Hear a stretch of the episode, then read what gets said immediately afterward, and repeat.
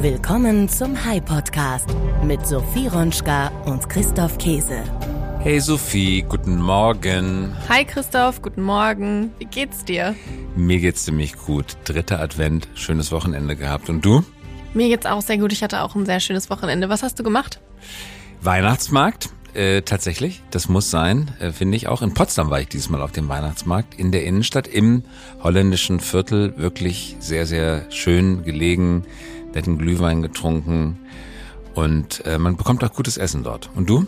Ich war tatsächlich auch auf dem Weihnachtsmarkt, allerdings nicht in Potsdam, sondern in Berlin Mitte auf dem Bebelplatz und es war auch super schön und die haben da eine vegane Bratwurst, die kann ich allen nur empfehlen, die ist wirklich super. Vegane Bratwurst, das, Ja. das passt rein, weil wir immer wieder hier reden, auch über die neuen Technologien, äh, die tatsächlich die Welt voranbringen. Schmeckt gut? Ja, sehr gut. Weißt du, was ich am Wochenende besonders gut finde, ist, dass man sein Handy auch mal zur Seite legen kann, denn unter der Woche ist ja immer sehr viel los, da braucht man sein Smartphone sehr oft, beruflich, aber auch privat. Das ist bei dir ja auch so. Wenn du jetzt mal schaust, was zeigt deine Bildschirmzeit an?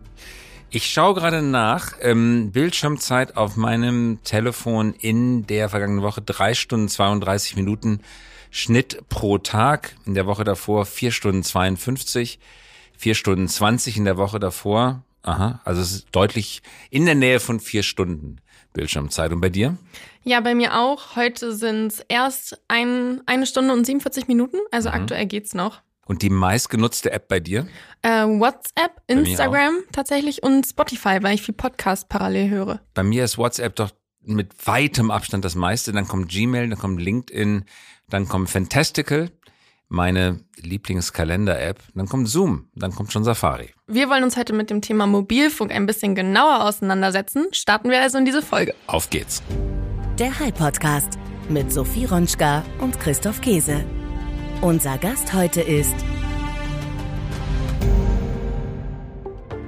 Wir haben diese Woche nicht nur einen, sondern gleich zwei Gäste eingeladen, und zwar Gabriele Mosler und Jan-Peter Meyer-Kahlen. Beide arbeiten bei Ericsson, ein Mobilfunkausrüster, vielen natürlich auch bekannt seit Jahr und Tag. Gabriele Mosler ist Vice President für Patent Development, also eine Patentanwältin, Expertin für den Schutz geistigen Eigentums und darum geht es ja bei solchen Mobilnetzen, proprietäre Technologie zu entwickeln. Jan-Peter Meyer-Kahlen ist Vice President of ICT Development Center Eurolab in Aachen. Das ist, das hören wir gleich, das Zentrum, in dem neue Technologien für den Mobilfunk entwickelt werden, an denen 5G ent- weiterentwickelt wird, aber auch 6G entwickelt wird. Das Kerngeschäft von Ericsson ist die Ausrüstung von Mobilfunknetzen. Und aktuell werden ca. 40 Prozent des weltweiten Mobilfunkverkehrs über Ericsson-Netztechnik abgewickelt. Ein besonders wichtiges Geschäftsfeld ist derzeit die Einführung und kontinuierliche Weiterentwicklung des Mobilfunkstandards 5G. Die beiden haben uns unter anderem erklärt, wieso 5G ein Innovationstreiber ist und wie die Zukunft mit beispielsweise 6G aussehen könnte. Starten wir mal ins Interview, oder? Auf geht's. Ich begrüße ganz herzlich Gabriele Mosler und Jan-Peter Meyer-Kahlen. Schön, dass Sie mit dabei sind. Dankeschön, wir Vielen freuen uns Dank. auch, hier zu sein. Von wo aus stoßen Sie heute zu uns? Ich höre, einer von Ihnen kommt aus Aachen und die andere aus Köln. Ganz Wer genau. kommt aus Köln? Das Ich komme aus Köln, arbeite aber in Herzogenrath bei Aachen. Ja. Und Sie kommen aus? Ja, ich komme aus Aachen. Ja. Sie kommen aus, Aachen. Man hört's ein kleines wenig, aber das ist nicht heute unser Thema, sondern wir sprechen über Mobilfunk. Sie beide sind von Ericsson und wir wollen heute sprechen über die Entwicklung des Mobilfunks. Wir erleben gerade 5G in Deutschland. Wie weit eingeführt mittlerweile? An Ja, wir sind Orten? auf einem guten Weg. Unsere Kunden sind auf einem guten Weg, die Netze auszurollen. Ich glaube, in großen Städten erleben wir alle schon 5G. Ja. Und äh, je weiter wir in die Fläche gehen, äh, desto mehr wird peu à peu jetzt 5G ausgerollt von unseren Kunden. Wie viel Prozent der Landfläche sind mittlerweile in Deutschland mit 5G erreichbar? Da, ich habe nicht, ich habe nicht genaue Zahl im Kopf, aber ich glaube, wir kommen so an 70 Prozent sicherlich ran. Aber in den Also, großen Städten, sagten Sie, ist es schon stark verbreitet. Auf jeden Fall. Und das Nutzungsverhalten der Kundinnen und Kunden, wie viel haben sich für die 5G-Pläne entschieden mittlerweile? Wie viel kaufen 5G im Handy dazu? Ich denke, dass heutzutage jeder, der ein neues Handy sich anschafft, äh, Interesse hat, 5G zu haben. Äh, das ist, denke ich, also vielleicht 80, 90 Prozent, wenn man es sich dann auch äh, leisten kann. Es kostet immer noch mehr. Die neuen Endgeräte sind immer etwas teurer, weil sie die neueste Generation bedienen, weitere Features haben und dadurch haben wir leichte Erhöhungen. Aber das ist natürlich Frage der Anbieter von Telefonen, das sind wir nicht. Das war aber von, beim Übergang von 2G auf 3G auf 4G auch schon das Gleiche. Das ist, das ist immer, immer die Gleiche. neueste Technologie. Übrigens am Rande gefragt, wann kommt denn eigentlich 6G und was genau wird das sein? 6G werden wir vielleicht die Markteinführung Ende des äh, 20, 2028, 29 haben vielleicht um den Dreh herum. Wir sind ja noch nicht mal mehr in der Standardisierung, aber äh, da können wir vielleicht gleich noch ein bisschen zu Damit sprechen. wir das noch ein bisschen verstehen. Also was bedeutet die Entwicklung eines technischen Standards und dann die Standardisierung? Jemand entwickelt die Technologie. Standardisierung bedeutet dann, es wird von allen Netzbetreibern und allen Mobilfunkgeräteherstellern akzeptiert. Ist das richtig? Das ist, äh, das ist ganz richtig. Wir müssen verstehen, bevor der Netzwerkbetreiber ein neues G anbieten äh, kann, sind zehn Jahre Arbeit notwendig. Mhm. Und was passiert in den zehn Jahren? Zunächst mal müssen sich die Marktteilnehmer auf Technologien einigen. Welche Technologien werden in den nächsten Jahren marktreif werden, die mhm. wir benutzen können für diese Technologie? Dann kommt die Phase der Standardisierung. Das heißt dann global alle Marktteilnehmer, die Hersteller, die Kunden, diejenigen, die Industrien, die was davon haben, kommen zusammen und einigen sich auf einen Standard. Und das machen Sie in welchem Forum? Das Forum heißt 3GPP. Äh, das ist ein äh, globales Standardisierungsforum für den Mobilfunk und dort kommen, kommt die ganze Industrie zusammen. Das findet nicht nur für 6G statt, das findet ständig statt. Auch 5G mhm. wird noch weiter standardisiert. Im Moment reden wir über einen Standard 5G Advanced. Also eigentlich jedes Jahr, jede zwei Jahre kommen neue Standards raus, die wir dann in die Netze implementieren. Jetzt stelle ich mir das nicht nur als ein friedvolles Zusammentreffen vor, sondern es sind ja ganz starke wirtschaftliche Interessen auch damit verbunden. Jemand entwickelt eine bestimmte Technologie, hat sie auch dann vielleicht schon patentiert, möchte sie natürlich standardisiert bekommen. Der andere möchte es aber auch. Wie findet dann die Einigung statt? Erst einmal ist ganz wichtig vorauszusehen, dass die Standardisierung wirklich die beste technische Lösung anstrebt. Die dort vertretenen Vertreter unserer Firmen, anderer Firmen haben im Vordergrund nicht alleine, was haben wir entwickelt und was haben wir patentiert, sondern ganz wichtig ist, dass die beste technische Lösung entwickelt wird. Bei den Standardisierungstreffen sind hunderte Firmen vertreten. Viele, einige mit vielen Vertretern, einige mit weniger Vertretern. Vertretern. Und es ist immer ein Konsens, der geschaffen wird. Es werden immer die Lösungen verschiedener Unternehmen oder Kombinationen von Unternehmen diskutiert, beraten und dann wird am Ende dieser Treffen über die beste technische Lösung entschieden. Ob dann ein Unternehmen dies patentiert hat oder nicht, das ist dann auch in dem Sinne mhm. zweitrangig. Das ist ja gut, wenn auch im Interesse der Kundinnen und Kunden die beste Lösung angestrebt wird. Es ist aber nicht in allen Branchen immer so gewesen. Denken wir zum Beispiel an Video. Video 2000, VHS und Betamax. VHS war, glaube ich, das technisch schlechteste Format, das sich aber aufgrund vieler Markteinflüsse und Marktmachtpositionen durchgesetzt hat. Wie konnte man das im Mobilfunk vermeiden, dass derjenige mit den tiefsten Kassen und den besten Anwälten die schlechtere Technologie durchsetzt? Ich denke, wir profitieren hier davon, dass alle Marktteilnehmer zusammenarbeiten. Also nicht nur die Hersteller, die vielleicht ein gewisses Interesse an der Technologie haben, sondern auch unsere Kunden, also die Netzwerkbetreiber, die uns auf die Finger gucken in diesem Konsensusprozess, dass wirklich die beste Technik auch gewählt wird, auch die beste, effizienteste Technik. Das heißt, dadurch, dass alle Marktteilnehmer sich hier treffen, haben wir eigentlich eine Chance, solche, ähm, äh, solche Sackgassen zu vermeiden und damit eben auch die beste Technologie, die zu der Zeit verfügbar ist, ähm, zu standardisieren. Welche Rolle spielt Ericsson in diesem Zusammenspiel? Ericsson ist natürlich einer der großen Entwickler für Mobilfunktechnologie. Also es gibt äh, eine Handvoll von Entwicklern. Das hat sich in den letzten 10, 20 Jahren. Wer sind die Wettbewerber, damit man das Feld einmal kennt? Die, äh, wir haben einen großen europäischen Wettbewerber, das ist die Nokia. Mhm. Wir haben chinesische Wettbewerber und dann haben wir Nischenwettbewerber. Diese äh, Firmen, die ich genannt habe, sind die großen, die eigentlich alles anbieten für das gesamte Netzwerk. Und dann gibt es Nischenanbieter, die nur Teile dieser Technologie anbieten. Und alles muss zusammenarbeiten. Können Sie nochmal genau beschreiben, bitte, damit wir das verstehen, weil es hat sich ja viel geändert in den letzten Jahren. Was genau sind die Netzwerkkomponenten, die Sie bauen, Sind es also die äh, Schalteinheiten, sind es die Sendemasten, äh, sind es die Antennen auf den Sendemasten? Äh, was genau stellen Sie her und wo grenzen Sie sich dann auch zu den Chip-Herstellern ab, äh, wie Qualcomm oder, oder Intel oder Nvidia vielleicht auch, die Kommunikationschips herstellen? Ja, ich, ich kann mal äh, anfangen. Was ist ein Mobilfunknetz vielleicht? Ja, was versteckt sich dahinter? Was wir sehen in der Öffentlichkeit sind Antennen. Das mhm. ist natürlich die sichtbare Komponente des Mobilfunks. Aber eine Antenne ist nicht alles im Mobilfunk. Das heißt, es gibt ein gesamtes Radionetzwerk. Das heißt, mhm. diese Antennen werden zusammengeführt, die Daten werden zusammengeführt in äh, zentralen Punkten und dann in eine andere Netzkomponente geschickt. Wir nennen das das Kernnetz. Das, da das findet Kernnetz. Die, das Kernnetz. Da findet die Verschaltung der Daten statt.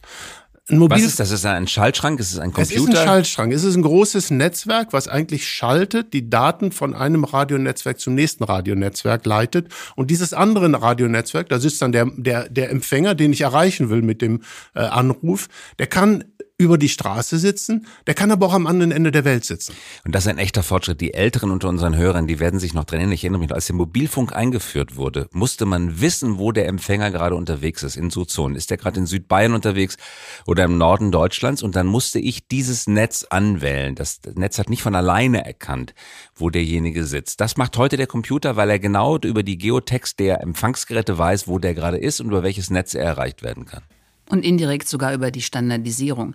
Als wir von GSM 2G sprachen und Sie sind nach USA gereist, brauchten Sie ein anderes Endgerät. Mhm. Wenn Sie nach China fuhren oder Japan auch wieder. Mhm. Und heute können Sie ja auch bedenken, Sie fahren irgendwo hin, verlassen den Flieger und sofort sind sie im Netz. Sie mhm. merken es nicht. Das ist in, in, Bruchteilen von Sekunden und sie brauchen kein anderes Endgerät. Sie können jederzeit mit jedem kommunizieren. Und das ist die Grundlage der Standardisierung, dass man sich nach 2G geeinigt hat, einen weltweiten Standard zu kreieren. Mhm. Und jetzt, um auf die Technik zurückzukommen, diese ganzen Komponenten, die auch Ericsson, Ericsson ist letztendlich ein, äh, bietet alle diese Komponenten an. Mhm. Antennen, das, das äh, Core-Netzwerk, die Basisstationen. Und diese Technik, wie die miteinander arbeitet, das macht die Standardisierung und wir bieten all diese Technik an. Verstehe.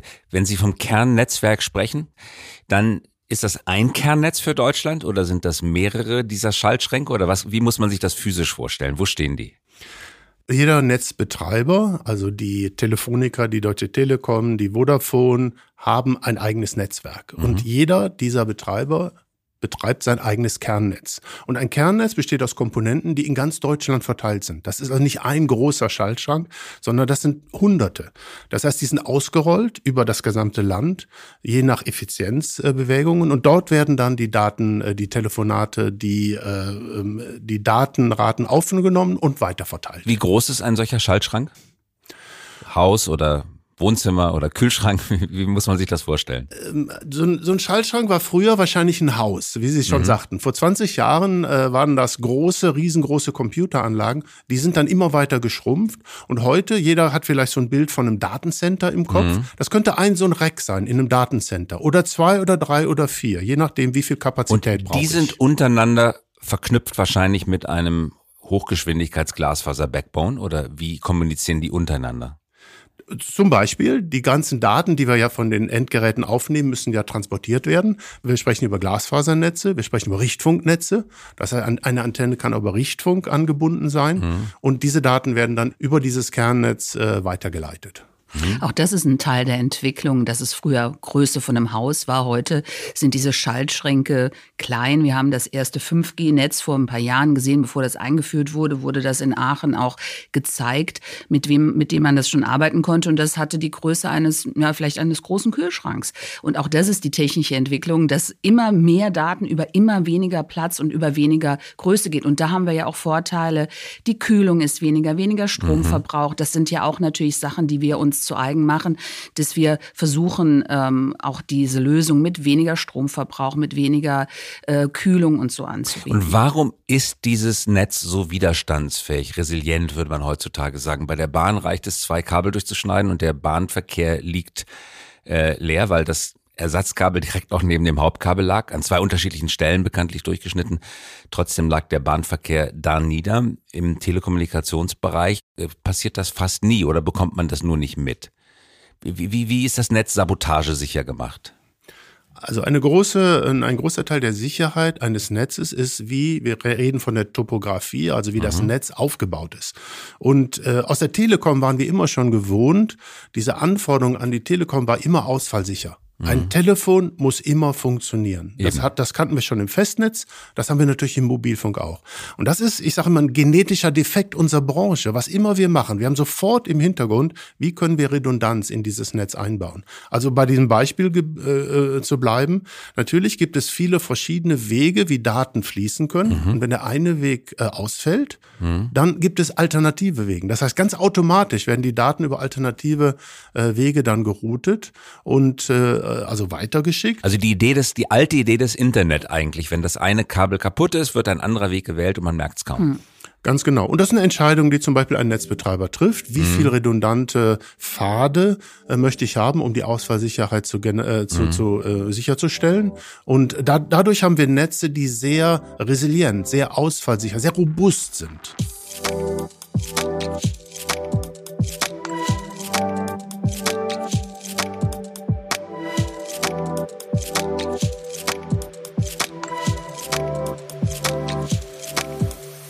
Jetzt 5G.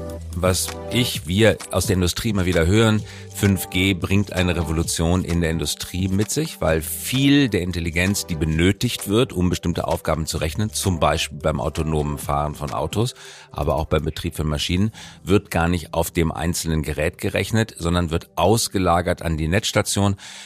Auch wir hatten Hannes Amelsreiter von Vodafone hier auch mehrfach schon zweimal im Gespräch, der uns immer wieder geschildert hat, dass die 5G-Stationen in Zukunft auch Rechenleistung übernehmen, nicht nur Konnektivitätsleistung, dass sich also auch ein Anbieter wie die Vodafone weiterentwickelt zu einem Datencenter-Anbieter mit verteilter Intelligenz statt nur äh, Telekommunikation. Ist, ist das so, dass die hunderte von Stationen, von denen Sie gerade sprachen im heutigen Netz, in Zukunft tausende und abertausende Stationen sein werden, die als vorgeschobene Kommunikationsstellen ähm, bis in die Werkshalle hinein Kommunikations- und Rechenleistung übernehmen?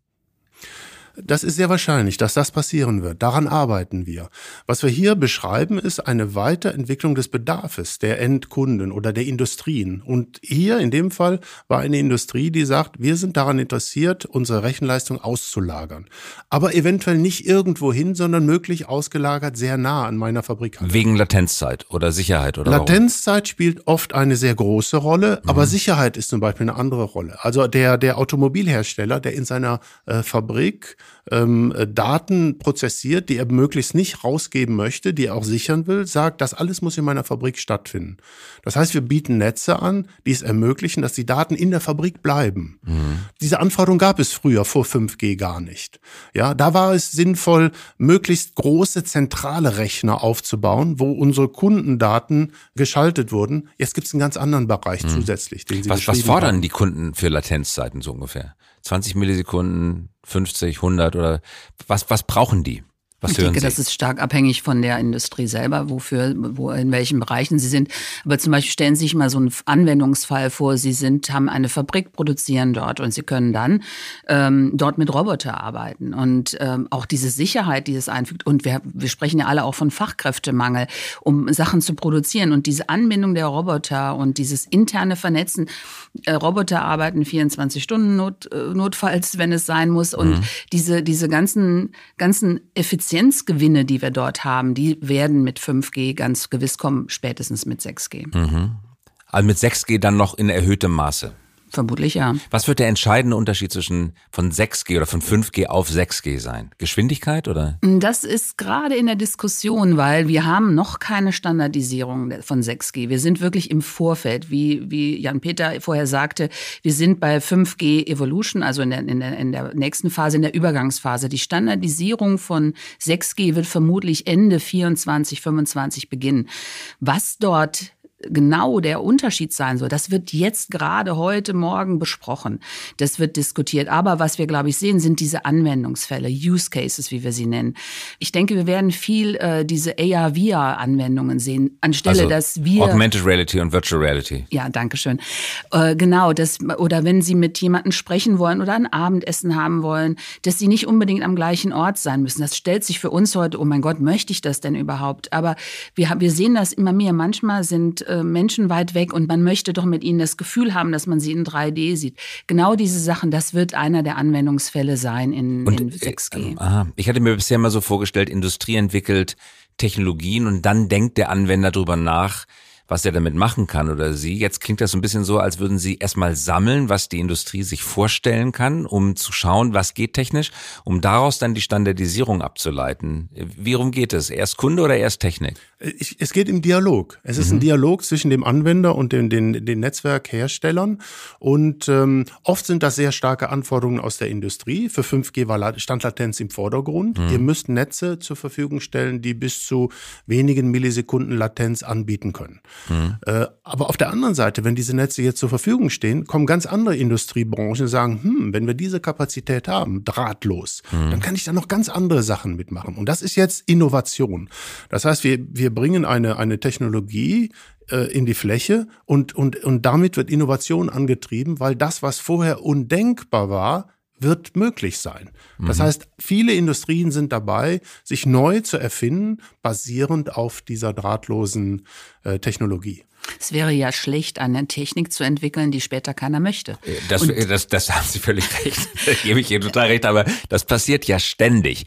Wie viele gerade mittelständische Unternehmen klagen darüber, dass ihre Entwicklungsabteilungen einfach an ihren sogenannten Pet Projects arbeiten und am Ende äh, stellt sich raus, der Kunde wollte es gar nicht haben. Hm. Aber vielleicht ist das eine gute Überleitung zu sagen, dass das natürlich auch ein enormer finanzieller Aufwand für viele Unternehmen darstellt, ja. diese neuen äh, Gs zu entwickeln und jahrelange äh, Arbeit im, wie wir es nennen, Backoffice und die Standardisierung vorrangig. Das sind ja viele Jahre jetzt im Vorfeld, die zu identifizieren sind, welche Technik wird kommen. Natürlich kann man nicht sagen, dass 100 Prozent der Sachen, die dort entwickelt werden, auch genauso angenommen werden. Aber es ist ganz wichtig, sehr frühzeitig schon festzustellen, was will denn der Kunde? Mhm. Und der Kunde kann der Operator sein, also der Netzwerkanbieter. Das kann aber auch der Einzelkunde sein. Das heißt, man kann in unserem Bereich nicht vor sich hin entwickeln, ohne dass man weiß, wird der Kunde das irgendwann mal wollen und mhm. auch definieren, wer der Kunde ist.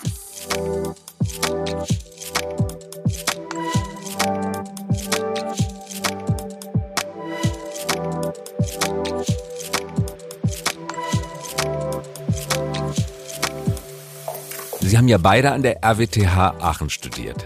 Da denkt man immer, kommt die gesamte Autoindustrie her, weil das ist ja einer der wichtigsten, glaube ich, Forschungs- und Lehrbereiche. Aber Mobilfunk ist auch stark vertreten an der RWTH Aachen. Woher kommt Ihre persönliche Leidenschaft für das Thema? Bei mir ist es eher Zufall gewesen. Also ich mochte schon immer die Telekommunikation im, im Grunde, weil ich mochte den großen Strom nicht. Also nicht, wenn es, äh, wenn hochenergetische Sachen, das war nie mein Ding. Und dann bin ich äh, Telekommunikation, da, das, als ich anfing zu arbeiten, war das so der Bereich, wo gerade der Mobilfunk anfing. Und ich fand das total spannend, dass man jetzt kein Kabel hinter sich herziehen muss und mhm. dass man überall verbunden sein kann. Und mhm. da, da bin ich halt ähm, mit meinem ersten Job, äh, wobei ich gleich schon als Patentanwältin angefangen habe oder als Patentingenieurin, aber äh, im Telekommunikationsbereich geblieben und die Liebe dazu hat sich nie verloren. Und Sie? Komplett opportunistisch. Ich habe mein Nachrichtentechnikstudium an der TH abgeschlossen und äh, zu dem Zeitpunkt entschied sich Ericsson Anfang der 90er Jahre, das Eurolab in äh, Herzogenrath bei Aachen aufzubauen. Und äh, alle Freunde äh, haben sich bei Ericsson beworben. Äh, damals wusste noch kein Mensch, was Mobilfunk ist. Das war noch bevor 2G äh, an, den, an den Start gegangen ist. Und das war so äh, überzeugend, diese, diese Diskussion, die wir dort hatten. Da bin ich eingestiegen. Ja, und seit 30 Jahren hängen geblieben. Nicht immer Aachen. Ich war auch im Ausland, in Amerika, in Schweden. Aber das ist so eine typische ähm, Entwicklung bei Ericsson. Äh, und dann haben wir natürlich Spaß an der Technik, ja, Spaß an dem Umsetzen. Und ich möchte vielleicht noch darauf den, ja. auf den Standort Aachen eingehen. Ähm, als wir damals nach Aachen gekommen sind mit dem Konzern, war natürlich die TH Aachen sehr interessant. Äh, Deutschland, weil Mannesmann Mobilfunk damals der ja. erste Mobilfunknetzanbieter war in Düsseldorf. Ja, ja genau. D2 dann später. D2, dann Vodafone ähm, und alles andere ist Geschichte. Aber ähm, heute sind wir in Aachen, weil wir eben die Nähe zur Universität haben. Ich mhm. möchte mal darauf hinweisen, wir betreiben das Fraunhofer Institut an der TH Aachen, mhm. betreibt heute, wir glauben immer noch, Europas größtes Forschungsnetz, 5G-Forschungsnetz. Mhm. Äh, wir sind stolz, dass wir den Auftrag haben, dieses Netz dort aufzubauen. Wir haben also ein privates Netz auf einer äh, Fläche von ein Quadratkilometer. Sämtliche Institute sind in diesem Netz äh, finden, befinden sich in diesem Netz mit ihren äh, Prototypen. Das heißt, wir können vor Ort Sachen umsetzen. Wir können Sachen ausprobieren, integrieren, testen. Und das ist natürlich fantastisch für die Innovation, gerade der Industrie 4.0. Wie kommt es dann, das muss ich dann nochmal fragen bei der Gelegenheit, Martin Schulz, der kommt ja aus Ihrer Gegend, ja. Äh, er hat immer gesagt, wenn ich von Brüssel nach äh, Düsseldorf oder Köln fahre, dann ist genau rund um Aachen ist das Netz weg. Das ist immer peinlich, weil alle möglichen Gespräche abbrechen, besonders im Wahlkampf, als er für die SPD der Kanzlerkandidat war. Woran liegt das, dass rund um Aachen, mir auch schon ein paar Mal aufgefallen, gerade trotz dieser Kompetenz auf das Netz so dünn ist. Ja, ich glaube, er beschwert sich vor allem über das Problem, wenn er von, von Deutschland in die Niederlande nach Belgien reinfährt, dass in diesem äh, in Übergang zwischen den mhm. Ländern, im Dreiländereck, dass da das, das sogenannte Handover, wir reden da von ja. Handover, nicht immer funktioniert oder oft nicht funktioniert. Mhm. Ja. Das kann ich Ihnen auch nicht sagen, woran das liegt. Vielleicht liegt es auch an Winselen, das ist, glaube ich, der Ort, wo er herkommt. Würselen, ja. ja Würselen, Würselen, ja. Würselen ist natürlich ganz speziell. Ja, ähm, Schauen wir nochmal auf die Rolle Ericssons. Äh, Sie haben das gerade schon äh, beschrieben. Welche Rolle konkret bei der Entwicklung des 5G-Netzwerks hat Ericsson ähm, ausgeübt? Was war Ihre Rolle im Markt? Ericsson war einer der ähm, größten äh, Beitragenden für die 5G-Entwicklung in der Standardisierung war Ericsson mit vielen ähm, Kollegen vertreten und hat dort auch an der Technik entwickelt. Also wir, wir sagen, wir sind einer der größten Entwickler und wir können mit Fug und Recht behaupten, dass wir, bevor die Standardisierung anfing, haben wir mit unseren Forschungskollegen weltweit einen sogenannten Blueprint gemacht. Wie würde ein 5G-Netz aussehen? Wir haben das in ein in eine Patentanmeldung gefasst, die wir einfach mehr zur Nutzung, einfach zu zeigen, dass Ericsson alleine könnte ein 5G-Netz entwickeln. Wie gesagt, das war kurz vor der Standardisierung, haben es auch angemeldet. Wir nennen es unsere Nova Application. Die ist auch erteilt weltweit, einfach um zu zeigen, dass wir das können. Das heißt, Ericsson war von Anfang an mit ein paar anderen, das muss man zusagen, einer der größten Beitragenden für die 5G-Entwicklung. Mhm. Jetzt 6G nochmal. Man spricht ja viel von IoT, das ist ja mittlerweile Internet of Things schon allgemeiner Sprachgebrauch geworden. Ähm, immer häufiger höre ich jetzt das Wort Internet of Senses. Was ist damit gemeint? Ja. Klingt ja sehr sinnlich. Sehr sinnlich, richtig. Äh, mit Internet of Senses ähm, beschreiben also wir. Nicht Sensors, sondern Senses. Senses, Senses, mhm. gesamt, mhm. Internet der Sinne.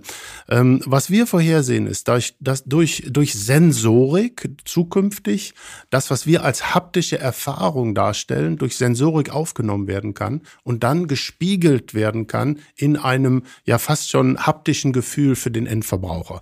Das hat viel mit Sensorik zu tun. Ja, wir nehmen also Sensorik auf und bringe das zu dem, äh, zu dem Endverbraucher, dass zum Beispiel derjenige, der ähm, äh, an, an einer Remote Surgery, Remote Operation arbeitet, genau schon das Gefühl hat, als ob er wirklich an einem Also äh, an einem Gegendruck am Instrument. Genau, genau. Das heißt, das wird durch Sensorik aufgenommen am Objekt und wieder gespiegelt. Mhm. Das ist auch ein, ein, ein Paradigm, den wir vorhersehen. Wir reden äh, viel über digitale Zwillinge. Also wir haben die mhm. physikalische mhm. Welt und wir haben die virtuelle Welt.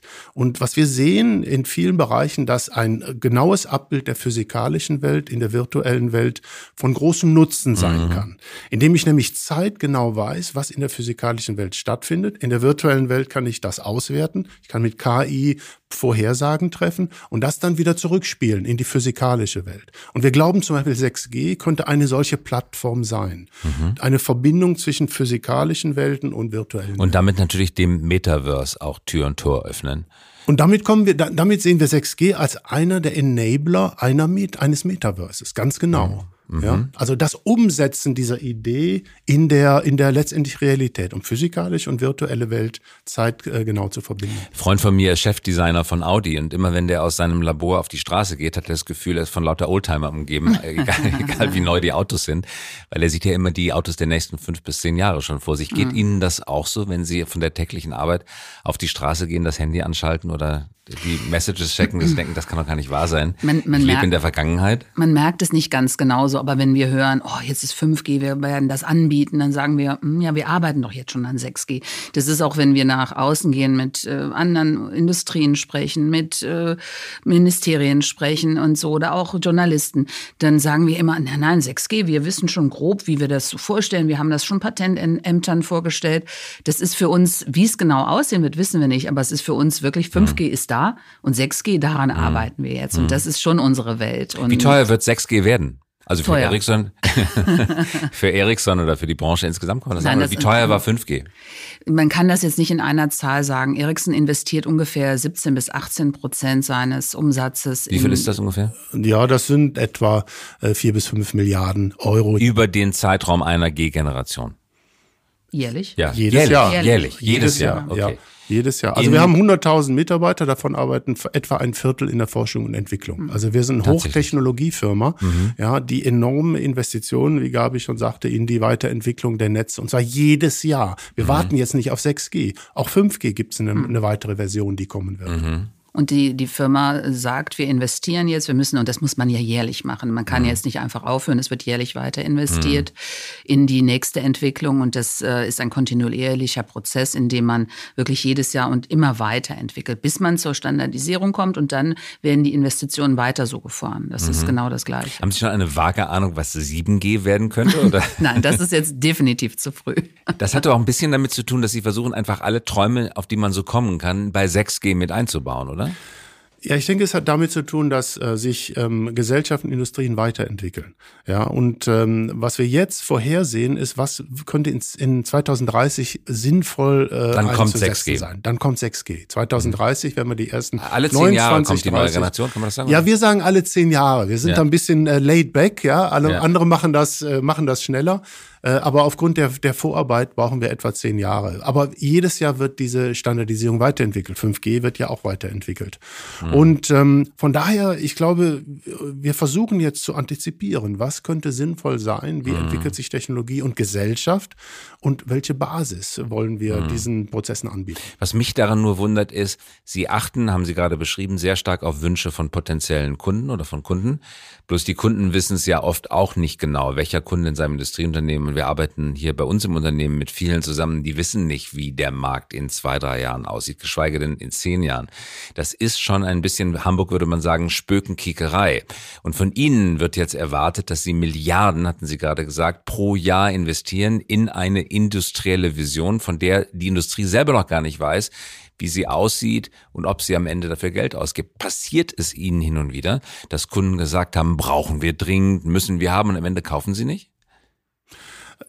wir, dass das passiert, und zwar passiert das auf, wir nennen das funktionellem Level. Ja, ein Mobilfunknetz ist eine Zusammenführung von vielen Netzwerkfunktionen, und da gibt es die ein oder andere Funktion, die standardisiert ist, wo die Industrie sagte, ja, das könnte sinnvoll sein, äh, denn nicht alles, was standardisiert wird, wird, wird letztendlich auch implementiert. Das ist am Ende eine Geschäftsentscheidung. Ja, und dann haben wir den, das eine oder andere Feature, wo alle äh, rufen, bringt uns dieses Feature, das ist toll, das brauchen wir, um effizienter zu arbeiten, und am Ende kauft es keiner. Das kann passieren. Zum Beispiel?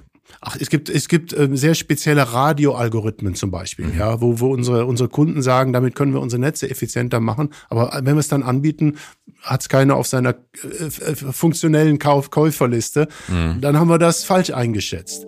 Ähm, das passiert, aber ich denke, im Grunde, da es Basistechnologie ist, ist das nicht sehr oft. Es ist natürlich, äh, viele Funktionen gehören einfach zum Mobilfunknetz und die werden dann auch äh, verkauft.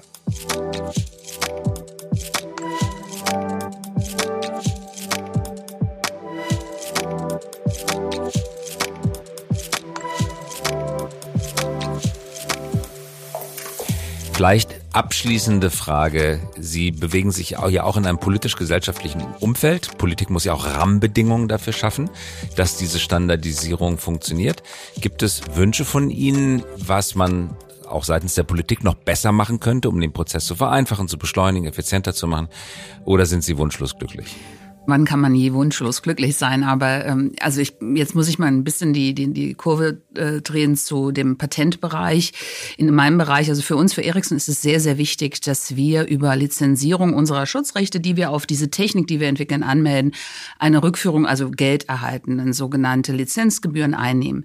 Was wir heute entwickeln, lizenzieren wir in vielen Jahren. Die Patente werden ja auch erst in vielen Jahren erteilt. Was ich mir von der Politik wünsche, ist, dass es nicht als ein Problem angesehen wird, dass wir diese Lizenzgebühren. Ist das so? Sieht das Ja. jemals als Problem ja, an? das äh, ist ein. Ähnlich wie in der Medizinindustrie oder Pharmaindustrie, wo man auch immer erwartet, dass dass äh, Mittel dann auch möglichst kostenlos oder Genau, preisgünstig zur genau. Verfügung. Das Das wird von Ihnen auch erwartet. nicht kostenfrei, aber es ist ein politischer Druck da. Der Druck erhöht sich sehr stark in der letzten Zeit. Immer mehr, wir sollen mehr Transparenz schaffen. Wie kann man denn feststellen, ob alle Schutzrechte wirklich äh, wirklich sich auf das, auf das äh, Produkt lesen.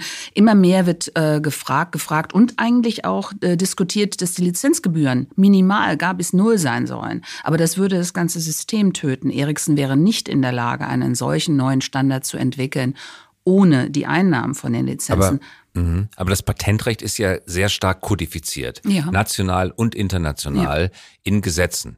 Und der Druck, den Sie gerade beschreiben, ist das gesetzgeberische Druck. Möchte da wirklich jemand was ändern an den Gesetzen, an den Richtlinien? Es gab Bestrebungen, ja, die haben wir dann aber sehr erfolgreich ähm, zumindest zum Ruhen gebracht. Aber es gibt immer wieder Bestrebungen, ja. Es gibt es auf EU-Ebene, auf deutsch-nationaler Ebene gab es das Piratenpartei, denke ich mir. Die Piratenpartei? Oder die, auch aus nein, die, traditionell? Pa- die Parteien weniger. Das kommt äh, aus den so. traditionellen Parteien. Also die, diese neuen Parteien weniger, es sind eher die traditionellen Parteien.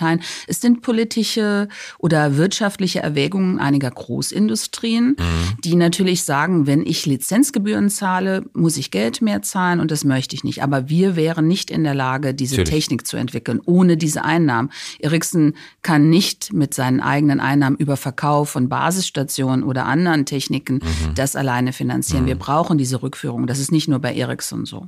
Können Sie noch mal ganz kurz für Laien verständlich eine Einführung Ja. geben? Es ist natürlich kodifiziert im nationalen Recht, basiert aber stark auf EU-Richtlinien, die wiederum eingebettet sind in internationale, ähm, wahrscheinlich WTO, äh, Welthandelsorganisations. Ist das richtig dargestellt? Ja. Ja? Ja. Also was ist der, die, die große internationale Organisation, die darüber wacht? Es gibt keine große internationale Organisation. Alle Länder ähm, haben ihre eigenen Patentrechte, haben ihre eigenen Rechte, die dort, also ganz bekannte. In Europa gibt es ein europäisches Recht, da ist es schon zusammengefasst.